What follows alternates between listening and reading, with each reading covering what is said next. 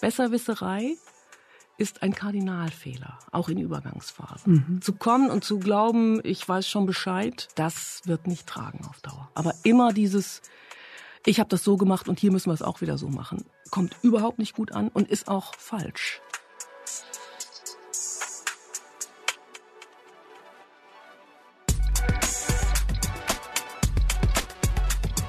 Hallo und herzlich willkommen. Ich bin Antonia Götsch und das ist Wegen guter Führung, der ehrliche Führungspodcast vom Harvard Business Manager.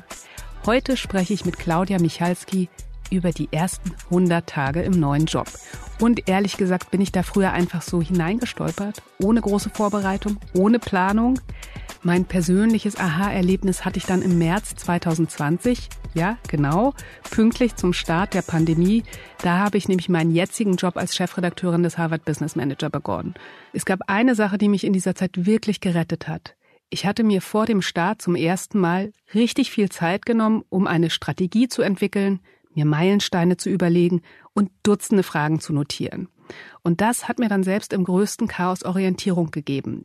Meine Gesprächspartnerin Claudia war Geschäftsführerin des Beuth Verlags in Berlin und Geschäftsführerin der Handelsblatt Mediengruppe in Düsseldorf, bevor sie sich selbstständig gemacht hat als Unternehmerin mit der Beratung OMC.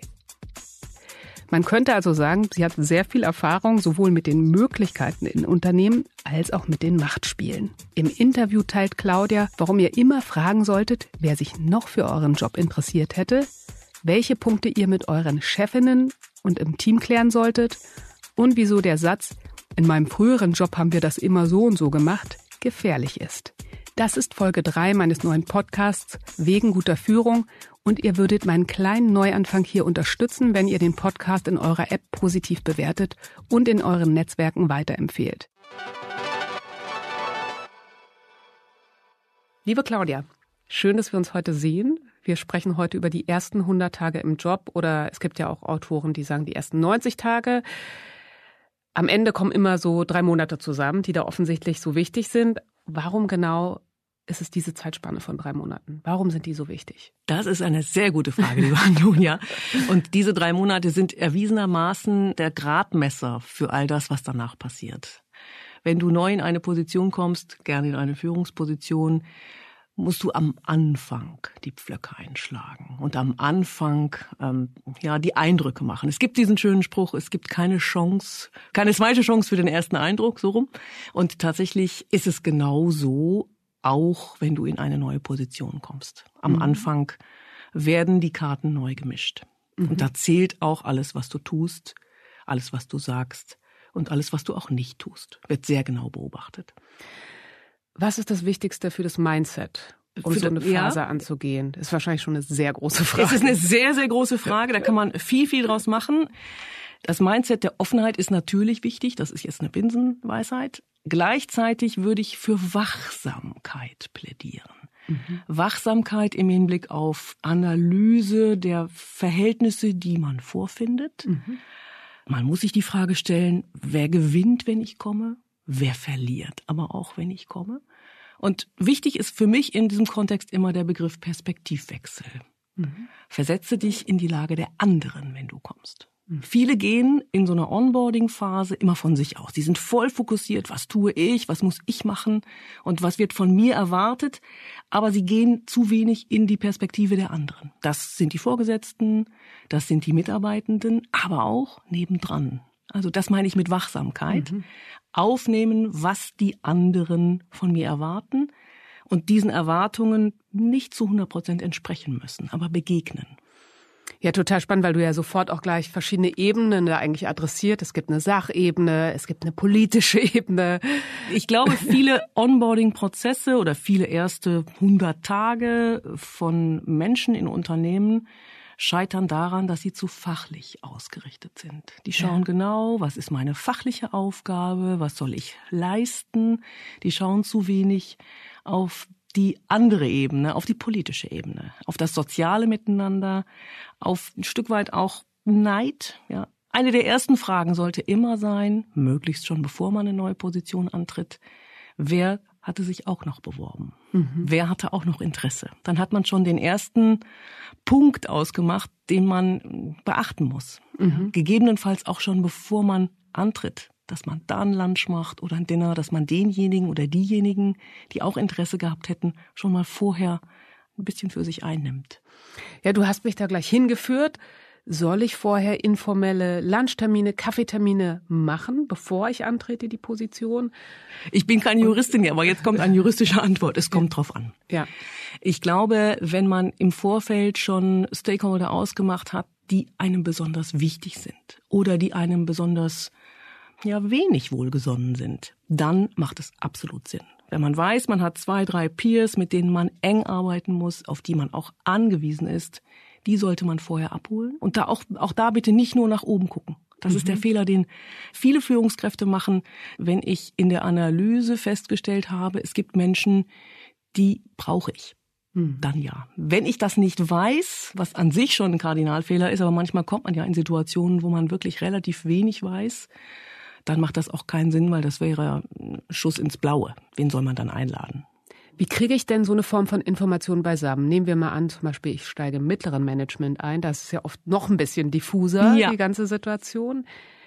Und jetzt stehe ich da und kenne wirklich eigentlich bis jetzt nur meine zukünftige Vorgesetzte. Wie komme ich jetzt an Informationen in dieser Vorbereitungsphase? In dem Gespräch mit der zukünftigen Vorgesetzten wäre es gut zu erfragen, mit wem sollte ich sprechen? Was sind meine wichtigsten Stakeholder? Auch schon im Vorstellungsgespräch fragen, oder in den Gesprächen sind ja in der Regel mehrere, wer hätte sich noch für die Stelle interessiert oder mhm. welche Herausforderungen sozialer Art kommen auf mich zu. Es wird vielfach nur über Zahlen, Daten, Fakten gesprochen, über Umsatzsteigerungen, die man erreichen soll, über Reichweitenstärke je nach Branche. Und gut wäre es, aber diese sozialen Aspekte, diese zwischenmenschlichen Aspekte unbedingt auch zu beleuchten. Ja, eine ganz wichtige Ebene. Und da fällt mir noch ein, weil wir ja mitten in der Vorbereitungsphase sind. Es gibt ja noch eine zwischenmenschliche Ebene mit sich selbst, möchte ich fast mal sagen. Mhm. Bei Michael Watkins habe ich folgende Regel gelesen. Sie stammt aus dem Buch Die ersten 90 Tage im Job, das wir beide gut kennen und empfehlen würden. Wir haben im Vorfeld dazu nochmal geschrieben. Verabschieden sich, Sie sich innerlich von Ihrer alten Stelle. Sie können keinen größeren Fehler machen, als anzunehmen, dass Ihre bisherigen Erfolgsstrategien auch Ihren weiteren Erfolg garantieren. Und meiner Beobachtung nach ist das wirklich etwas, was ganz oft falsch läuft. Was ist da dein Rat an deine? Mein Klienten? Rat ist tatsächlich neu die Reset-Taste zu drücken, ja. neu zu booten. Das fällt erfahrungsgemäß Menschen sehr schwer, die sehr lange in einem Unternehmen waren. Mhm. Ich habe diese Erfahrung selbst gemacht und mir ist es extrem schwer gefallen, nach 20 Jahren in einem Unternehmen dann äh, mich nochmal komplett neu zu erfinden. Das ist allerdings wichtig. Wenn du mit den alten Methoden, mit deinen angestammten, gelernten Verhaltensweisen ins neue Unternehmen gehst, ist das unter Umständen genau das Falsche. Es ist ein großer Unterschied, ob ich irgendwo hochgewachsen bin als Führungskraft, nach dem mhm. Studium angefangen habe, ob ich mich hochgearbeitet habe oder ob ich hoch reinfliege. Deswegen diese Regel, und äh, Watkins nennt das ja, befördern Sie sich selbst. ja, das finde ich sehr schön. Die ist elementar und wird tatsächlich von vielen falsch gemacht. Ich erlebe das häufig auch in meinen Beratungen, dass dann Leute sagen, ja, mit dieser Methode bin ich immer gut gefahren, das mache ich weiter so. Mhm. Nein, bitte nicht. Bitte erstmal analysieren, anschauen, was erlebe ich im neuen Unternehmen, was ist da gefordert, was wird von mir erwartet, aber was erwartet auch ja, die Belegschaft, die Situation, was ist erforderlich. Und wichtig, weglassen, Ballast abwerfen, gerade in Führungsaufgaben, bestimmtes nicht mehr selbst machen.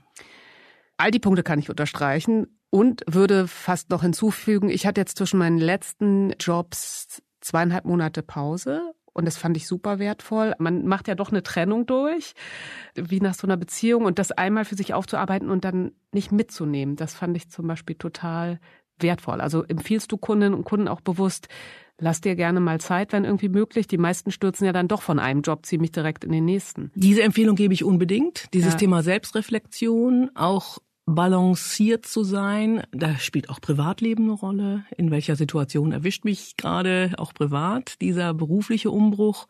Und da zur Ruhe zu kommen, zu sich zu kommen und erstmal sauber abzuschließen, einen Punkt zu machen, bevor man sich aufs Neue stürzt, ist tatsächlich schön zu haben, nice to have. Es klappt nicht immer, weil oftmals die neuen Unternehmen dann schon zerren. Mhm. Aber vier Wochen und vielleicht auch eine schöne Reise oder irgendwas ganz anderes, um loszulassen, sind super wichtig. Es ist tatsächlich auch erwiesenermaßen Kübler-Ross-Trennungskurve, die gilt nicht nur privat, die gilt tatsächlich auch im beruflichen Kontext. Auch berufliche Trennungen sind Trennungen, die verarbeitet werden müssen. Und die zweite Frage, die mir gerade noch aufkam, als du gesprochen hast, war so, so ein Satz wie bei haben wir es immer so und so gemacht. Kommt das in der Anfangsphase gut oder sollte ich das eher sehr dosiert einsetzen? Was rätst du? Extrem da? dosiert. Äh, äh, also das, äh, ich hatte einen Kollegen, der hat tatsächlich jeden dritten Satz damit angefangen, dass er sagte, naja, in meiner früheren Welt war das so und so. Mhm. Alle Mitarbeitenden rollten die Augen gen Himmel, wenn es wieder losging. Ja, also Bitte an alle Zuhörerinnen und Zuhörer, äh, lasst es sein. Man kann das mal erwähnen, in einem bestimmten Kontext, auf eine bestimmte Situation bezogen, dass man gute Erfahrungen gemacht hat mit einer Lösungsmethode. Aber immer dieses, ich habe das so gemacht und hier müssen wir es auch wieder so machen, kommt überhaupt nicht gut an und ist auch falsch. Ja, der hat dann nämlich oder die hat den Reset-Knopf nicht gedrückt, mhm. sondern versucht, die eigenen erlernten, im anderen Unternehmen erlernten Methoden auf das Neue anzuwenden definitiv nicht richtig. Und es ist im Übrigen auch erwiesen, dass einzelne Organisationen nicht verändern können. Mhm. Die Organisation ist immer stärker als der Einzelne. Das gilt sogar manchmal für Geschäftsführer. Du hast das Thema Onboarding auch schon erwähnt. Und wie gehe ich jetzt eigentlich damit um, wenn mein Vorgesetzter oder meine Vorgesetzte kein Onboarding für mich geplant hat? Das ist ja in wirklich vielen Fällen der Fall. Das ist tatsächlich Soll ich so. das dann selber in die Hand nehmen? Ja. Und ja, ja. Anders und, geht das ja nicht. Also äh, ich brauche ja ein Onboarding. Ich kann ja nicht äh, von Tag eins an so tun, als wäre ich immer da gewesen. Mhm. Ich habe Fragen, ich brauche Beziehungen, ich muss Prozesse verstehen, ich muss sehr, sehr schnell lernen. Und das ist am Anfang, äh, Watkins schreibt, wie aus einem Feuerwehrschlauch trinken. ähm, das fand ich ein schönes Bild, ja. Ähm, man hat wirklich eine Fülle von Informationen, die auf einen einströmen und effektiv zu lernen und sich da auch genaue Pläne zu machen, ist ziemlich wichtig in so einem Onboarding-Plan. Das sind so die ersten sechs Wochen, wo man wirklich aufsaugt und viele Termine macht, sich aber auch einliest, den Leuten nicht zu viel auf die Nerven fällt mit zu viel Fragen. Das muss man auch ein bisschen Gratwanderung ist das. Ja, wie mhm. viel frage ich tatsächlich und wie viel lese ich mir an und erschließe ich mir. Das sollte sehr schnell gehen. Man hat heute nicht mehr so viel Zeit dafür. Die Zeit wird einem nicht mehr gegeben. Und die Zeit aber auch zu nutzen. Und mein Eindruck war, das höre ich jedenfalls immer als Feedback von Mitarbeitenden, dass die über andere Führungskräfte sagen, wenn die viel zuhören am Anfang, mhm. dass das was, was ist wirklich, also es wird ja immer empfohlen, man kann es überall nachlesen. Wenn das aber wirklich gelebt wird, habe ich den Eindruck, dass das wirklich ganz viel Offenheit und Sympathie erzeugt. Unbedingt, ne? unbedingt. Ich ähm. berate viele Unternehmen auch in Change-Situationen, in Kulturveränderungssituationen. Das wird Führungskräften mit am meisten vorgeworfen, dass die sich nicht informieren, dass die hm. nicht mal kommen, gerade wenn es mehrere Niederlassungen, mehrere Standorte gibt, dass sie sich nicht zeigen, dass sie sich nicht mal zwei Stunden in den Kundenservice reinsetzen und zuhören, was da wirklich für Fragen kommen. Mhm. Ja, dass die quasi am grünen Tisch Entscheidungen treffen und glauben, sie wüssten schon alles. Besserwisserei ist ein Kardinalfehler, auch in Übergangsphasen. Mhm. Zu kommen und zu glauben, ich weiß schon Bescheid, das wird nicht tragen auf Dauer. Mhm.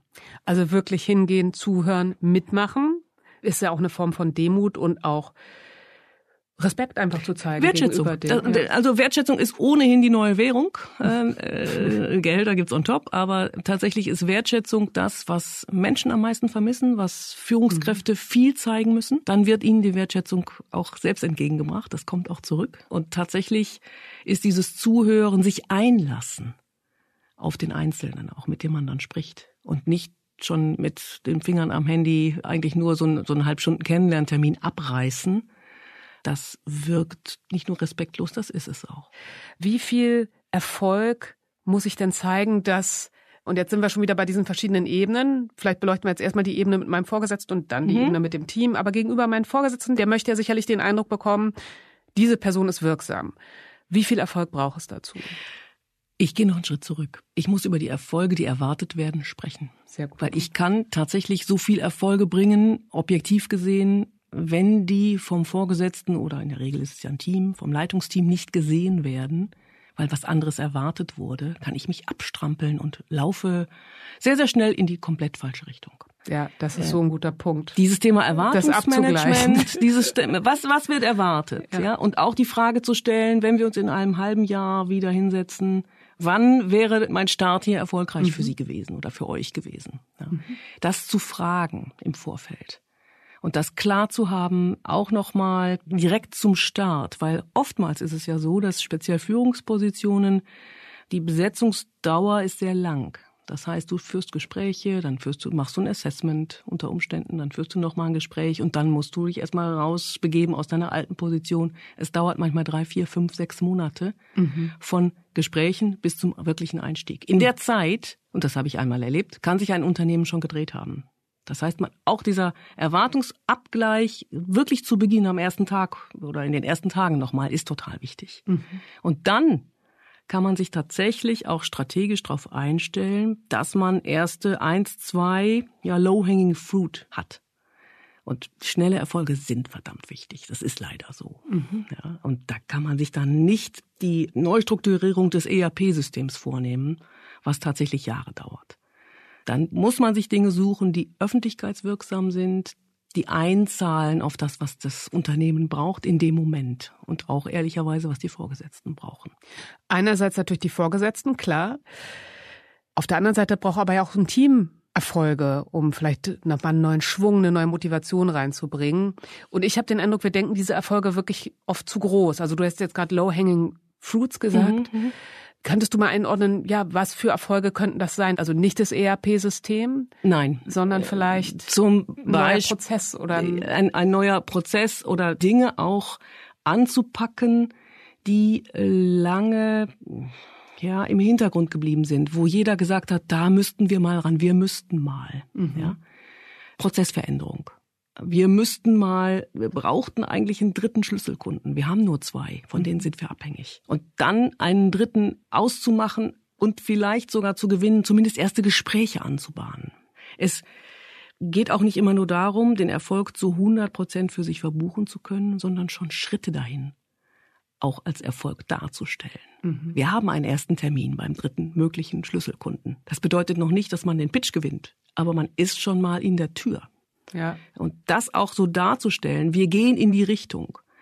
Wichtig ist dabei auch, einen Plan zu haben und den Plan zu erläutern, dass das alles Struktur hat und eben nicht eine wilde Mischung aus operativen Tagesgeschehen, vom Tagesgeschehen abhängigen Dingen ist, was man tut. Also ich habe gerade auch ganz doll gedacht an meine ersten 100 Tage in meinem letzten Job, weil ich diesen Faktor Erfolg und kleine Erfolge wirklich als so befreiend nahezu gefunden habe.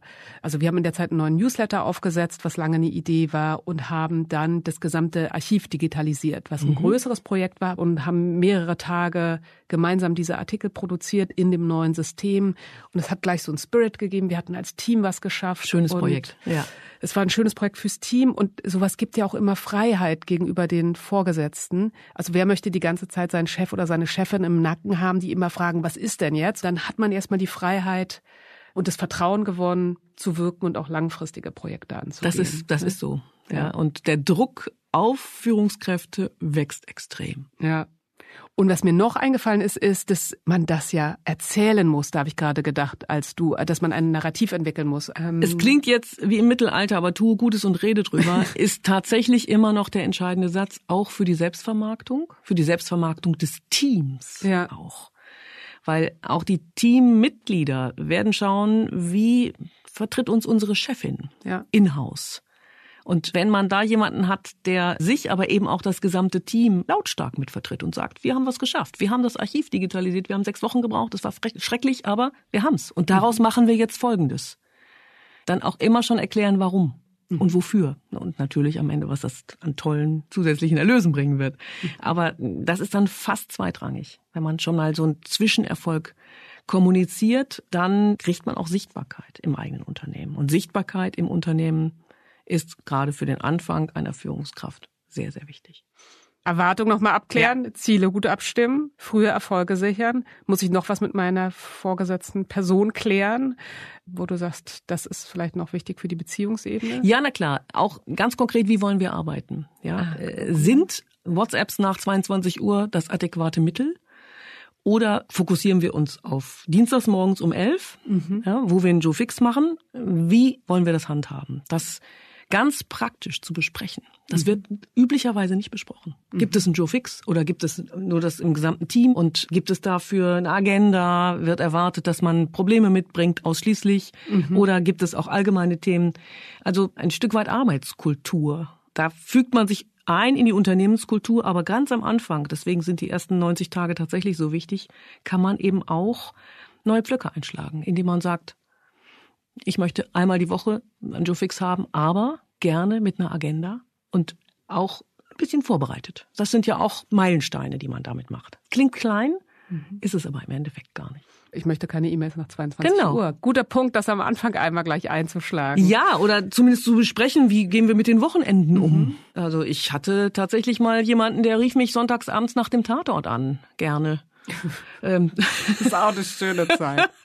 Fand ich auch super, aber äh, im Nachgang war das unmöglich. Ja. Ich habe es mir damals gefallen lassen, war falsch. Nach dem Tatort gucke ich übrigens Folgendes.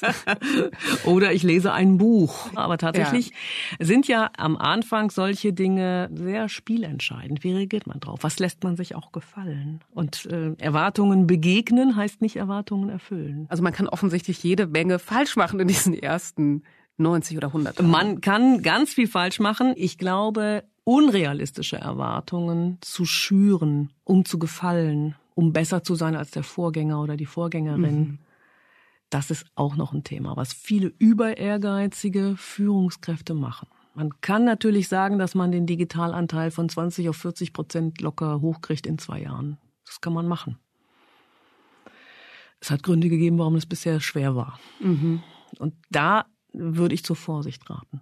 Sehr gut. Sich nicht selbst so stark unter Druck zu setzen und sich selbst auch zu überfordern. Das finde ich einen super guten Punkt, weil selbst wenn man jetzt gar nicht über ehrgeizig ist oder besonders egozentriert, werden ja neue Führungskräfte auch manchmal empfangen wie so ein Messias. Das ist genau ne? das. Weil man Wort. schon lange gewartet mhm. hat, weil vielleicht der Leidensdruck, also je ja. größer der Leidensdruck ja. war, desto größer sind, glaube ich, die Hoffnungen. Wie kann ich eben diese Hoffnungen auch aufs rechte Maß, sage ich mal, bringen. Ja. Also die sollen ja nicht weg. ich, ich kann mich auch nicht darstellen als jemand, der ein Low-Performer ist von ja. vornherein. Nein, nein. Ich bin ehrgeizig, aber es gibt eben Dinge, die funktionieren nicht. Also realistische Ziele. Realistische Ziele und äh, die sollten durchaus auch unter Umständen schon mit dem Team dann abgeglichen sein, nach mhm. dem Motto, was können wir erreichen? Und äh, ich habe es häufig erlebt, dass gerade dann, wenn in Geschäftsführungspositionen so alle zwei Jahre ein Wechsel war, man ist dann Nummer vier, dass man dann wirklich wie ein Messias äh, gehandelt wird. Und das ist eine Mission Impossible. Mhm. Wenn man erlebt, dass man in ein Unternehmen kommt mit so einer Geschichte, sollte man sehr genau hingucken, warum sind die anderen gegangen? Und man sollte diese Frage auch stellen, schon vorab, weil das hat Gründe. Und das ist eventuell systemisch. Mhm. Und in ein solches System zu kommen, wo dann die Erwartungen an den Menschen so sind, dass der die Organisation so schnell drehen kann oder möglicherweise sogar ohne sie zu drehen, alleine aufgrund seiner Persönlichkeit mhm. so viel erreicht und alle Fehler der Vergangenheit ausmerzt innerhalb von sechs Monaten, das ist unrealistisch. Und das wird häufig gemacht. Das ist auch manchmal Verzweiflung. Und eine ganz wichtige Komponente, und ich finde, darüber müssen wir noch sprechen, ist ja das Team, mein Team. Und in vielen Ratgebern wird ja auch empfohlen, Personalentscheidungen sehr schnell und entschlossen zu treffen. Und ich mhm. denke dann immer, mh, hm, wir sind ja jetzt in Deutschland. Ähm, Arbeitsrecht. es gibt mhm. ja noch ein Arbeitsrecht.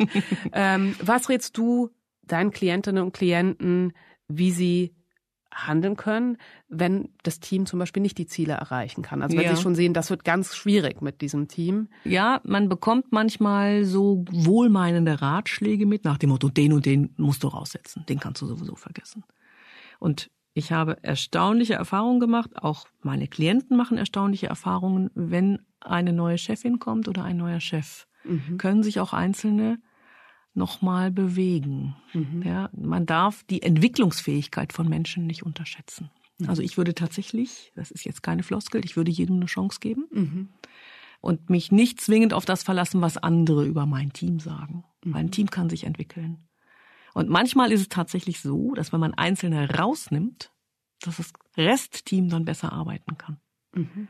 Also das identifizieren, wer ist toxisch, auch für ein Team und wer zieht die Stimmung nach unten und wer ist Energiefresser für die anderen. Also ich arbeite gerne mit dem Bild Energiefresser, Energiegeber. Mhm. Ja, und in einem Team kann man relativ schnell rausfinden, wer zieht die Energie und wer gibt Energie rein. Mhm. Und wer sorgt für gute Stimmung und für Optimismus und für Zuversicht und dafür, dass das Glas tatsächlich als halb voll gesehen wird. Das ist super wichtig am Anfang. Auch diesen positiven Grundgedanken, die Zuversicht reinzukriegen. Mhm. Wir können es schaffen. Und wir haben jetzt eine neue Vorgesetzte, einen neuen Vorgesetzten und der wird uns dabei helfen. Auf das Team zu gucken, kritisch, aber halbwegs unbelastet am Anfang. Das mhm. finde ich super wichtig, weil man hat da schon viele Überraschungen erlebt. Und wie, also das finde ich ein super Hinweis. Und ich habe es auch oft erlebt, dass Menschen ein Team wechseln und vom Schwächsten zum besten Mitarbeitenden werden, wirklich. Auch diese Kurve. Und ich habe mich gefragt, wie ähm, mein Team zum Beispiel hat sich mich ja zuletzt sehr offen empfangen. Da war ich natürlich froh. Das gibt's aber natürlich auch anders, dass ich als neue Chefin antrete und eigentlich keiner Bock auf mich hat. Das ist hart. Was mache ich dann? das ist hart. Offen ansprechen. Und zwar nicht zunächst im, im gesamten Team. Das ist zu konfrontativ mit Einzelnen. Mhm. Man kann auch Einzelne mal zum Lunch treffen und fragen, was ist hier eigentlich los? Mhm. Dann wird man mehr oder weniger offen gesagt bekommen, na ja, wir hatten eigentlich auf jemand anders gesetzt. Wir wollten den und den oder die und die. Oder die Gesamtsituation, wir haben jetzt, du bist jetzt die fünfte Vorgesetzte in, in drei Jahren, wir sind müde. Mhm. Ja, und dann tatsächlich Workshop machen, Offsite machen, sich die Leute greifen und das offen ansprechen. Den mhm. weißen Elefanten im Raum auflösen. Und wie kann ich mir schnell sowas wie ein Sounding Board aufbauen? Mhm. Das ist ja gerade in mhm. Führungsrollen sehr wichtig und viele Führungskräfte spiegeln mir das auch. Je höher die Position, desto schwieriger ist es, ehrliches Feedback zu bekommen. Und dann bist du neu in einem Unternehmen. Wie komme ich jetzt schnell an die Menschen, die mir auch ein ehrliches Feedback ja, geben? Ja, Stichwort Stakeholder-Analyse. Am Anfang auch tatsächlich kriegt man ja mit oder sollte man äh, für diese Meinungsmacher und Multiplikatoren ein Gefühl entwickeln. Wo werden wirklich die Entscheidungen getroffen? Ist das im Meeting oder ist das im Lunch davor oder danach? Und wer hat wirklich Einfluss? Mhm. Sind das die Menschen, die im Organigramm oben stehen?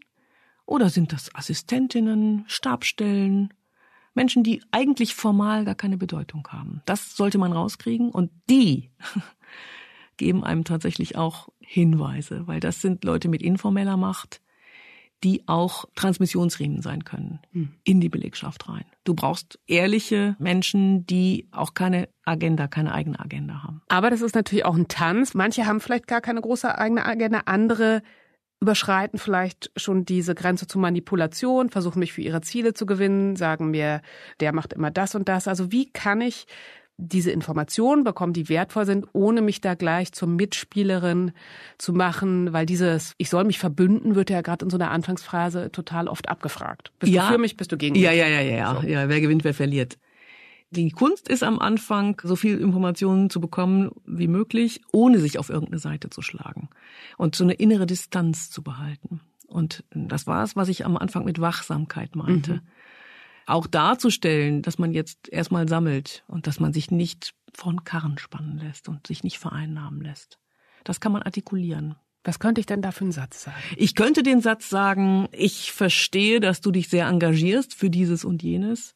Und gleichzeitig möchte ich mir erstmal ein Gesamtbild machen. Mhm. Ja, ich habe da noch keine feste Meinung dazu. Mhm. Sehr gut. Und lässt sich ja auch übertragen, Menschen, die mit ihren Projekten, ihren Anliegen, ihren Ideen kommen. Also das ist ja auch was ganz Positives denen dann vielleicht ebenso zu begegnen, zu sagen, danke, dass du dich so engagierst für dieses Thema. Ich verschaffe mir erstmal einen Überblick, ja. was wir dann gemeinsam genau, als Team genau. priorisieren können. Wir werden das gemeinsam als Team priorisieren. Ich nehme wahr, du bist super engagiert, das ist toll, danke dafür. Mhm.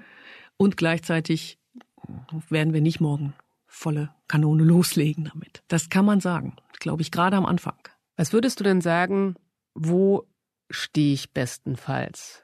Nach den ersten drei Monaten als Führungskraft. Ja, und wenn es richtig gut gelaufen ist, habe ich einen Überblick, habe ich einen Plan für die nächste Zeit. Ich würde da gar nicht sagen für die nächsten zwei oder drei Jahre, weil das so lange kann man in der Regel sowieso nicht vorausschauen. Aber ich habe einen Plan, welche Themen ich im ersten Jahr angehen möchte mhm. und auch mit wem. Und ich habe auch, ja, auch mit wem heißt, ich weiß auch, mit wem ich weiterarbeiten möchte und mit wem nicht. Und ich kann diesen Plan auch artikulieren. Mhm. Ich werde im Zweifelsfalle auch darum gebeten, ein erstes Konzept vorzulegen.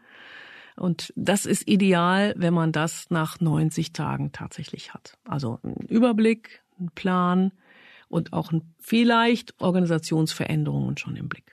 Du hast ja verschiedene Positionswechsel auch gemacht. Ähm, es hören den Podcast auch viele Talente, viele, die vielleicht die erste Teamleitung bekommen. Was ist so dein wichtigster Rat? Wie kann ich das gut angehen? Rollenwechsel? Mhm.